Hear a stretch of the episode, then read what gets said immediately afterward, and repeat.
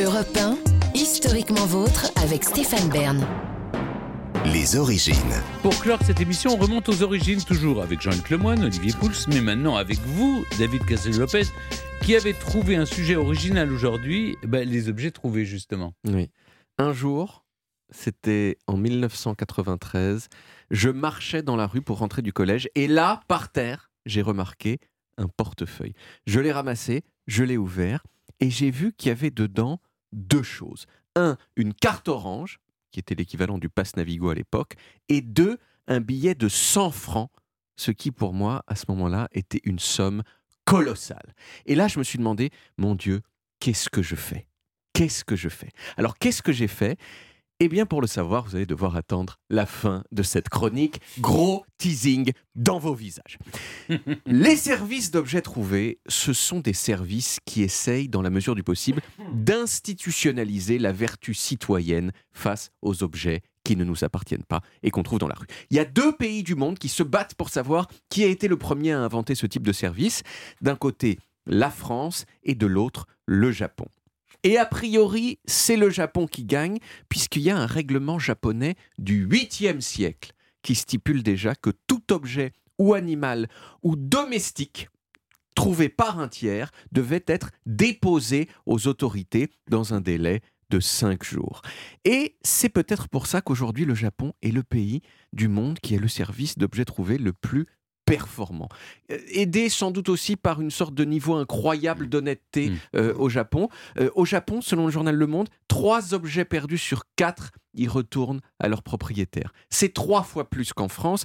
Autre statistique de ouf, en 2003, il y a une université américaine qui a déterminé que 80% des portefeuilles étaient rendus à leur propriétaire à Tokyo contre seulement 10% à New York. Voilà une raison objective de dire que le peuple japonais, malgré tous ses défauts, est quand même culturellement supérieur. Bon, il faut aussi euh, parler de l'expérience des Anglais en la matière, avant de Mm. parler de la France. Au début du XVIIIe siècle, ont un vrai civisme. tout à fait. Ils ont un certain civisme, disons. Par rapport euh, aux Japonais, quand même un petit peu moins. Au début du XVIIIe siècle, quand vous perdiez un objet à Londres, il y avait un service privé et payant qui pouvait se charger de le retrouver. C'était le Lost Property Office. Ça a eu immédiatement un succès fou parce que le patron du bureau, qui s'appelait Jonathan Wild, il était super fort pour retrouver les objets. Et pourquoi il était super fort pour retrouver les objets? Eh bien parce que souvent les objets perdus, c'était lui qui les avait fait voler auprès des gens. Et il demandait évidemment pour le restituer au propriétaire de belles récompenses sonnantes et trébuchantes. C'était une grosse arnaque. Et euh, assez vite d'ailleurs elle a été découverte euh, et ce, ce service s'est arrêté. Mais effectivement, si on revient à la France, le service français des objets trouvés, c'est peut-être le plus ancien service moderne et fiable qui ait fait ça dans le monde. Et qui c'est qui l'a mis en place? Eh bien, c'est un monsieur qui a mis énormément de choses en place en France et qui s'appelle Napoléon. Napoléon, ou plutôt son préfet de police, qui s'appelait le comte Dubois, c'était en 1804. Au départ, ce service des objets trouvés, il était sur l'île de la Cité. Mais en 1939, il s'est installé à l'endroit où les Parisiens le connaissent tous, au 36 Rue rue, des Morillons. Morillons, exactement. Alors depuis, ça s'est euh, développé sa race. hein. Il, y a, il y a- il y a un service spécial pour la SNCF, il y a les communes qui ont un service aussi. Et surtout, depuis 2015, il y a une base de données nationale qui s'appelle France Objets Trouvés et qui répertorie tous les objets trouvés en France avec des signalements super précis. Mais alors la dernière question, c'est que faire si vous trouvez un objet? Alors, la première chose à savoir, c'est quand même que cet objet ne vous appartient pas. hein. Je me souviens en CP, il y a un camarade de classe qui s'appelait Alexis et qui un jour a ramassé une bille que je venais de faire tomber par terre et qui m'a dit devant moi Maintenant, elle est à moi parce que je l'ai trouvée. Eh bien non, Alexis, cette bille, elle n'est pas à toi. Ça dépend de sa taille, Alexis, quand même. C'est vrai. Selon la loi française, un objet trouvé reste la propriété de celui qui l'a perdu pendant trois ans. Mais au bout d'un délai variable qui peut aller jusqu'à un an et demi, les gens qui trouvent un objet, ils ont le droit de jouir de cet objet. Et alors, la question c'est pour les objets que personne ne veut, eh bien, au bout de la période de trois ans, ils appartiennent à l'État qui peut en faire ce qu'il veut. Il peut les vendre, il peut les donner, il peut les détruire. Alors, quant à moi, on m'a laissé au début de cette chronique, en 1993, debout, debout sur un trottoir avec à la main un portefeuille qui contenait 100 francs.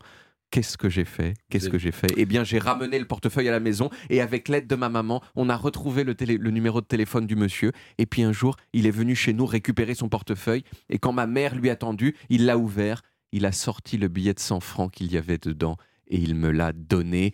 C'était un moment extraordinaire où la vertu était récompensée. C'était le triomphe du bien. C'était une version miniature, si Ah, vous voulez, d'un service d'objets trouvés japonais. Ah Quel non, mais quel. Mais conte. vous Je avez acheté quoi avec ces cendres? Je l'ai gardé, je l'ai thésaurisé. Quelque part, euh, je ne sais pas exactement, j'ai pas euh, acheté quel- spécifiquement quelque chose, mais je me souviens d'être hyper content, non ce- parce que j'avais fait ce truc de ah, est-ce que je garde les 100 francs ou pas? Et finalement, j'avais eu raison de les donner. Mais parce je que- crois que c'est tout ça, c'est romancé. Je suis sûr que le mec est venu, absolue. il a retrouvé sa carte orange, je fais mais j'avais pas un billet de 100 francs avec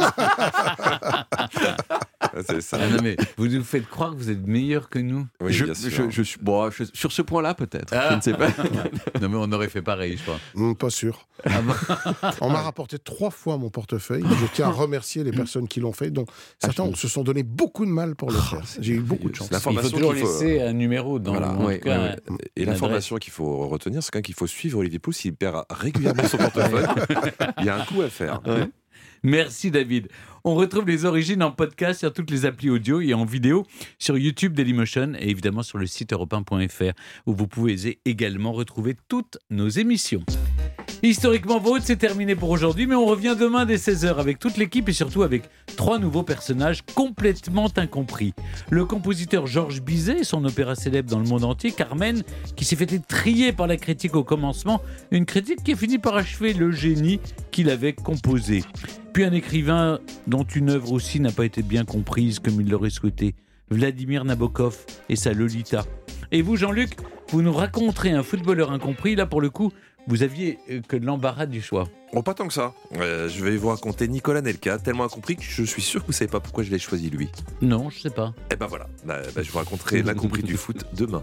Bon, en tout cas, j'ai hâte d'être à demain pour, euh, pour apprendre tout ça. Pourquoi vous avez choisi Nicolas Anelka?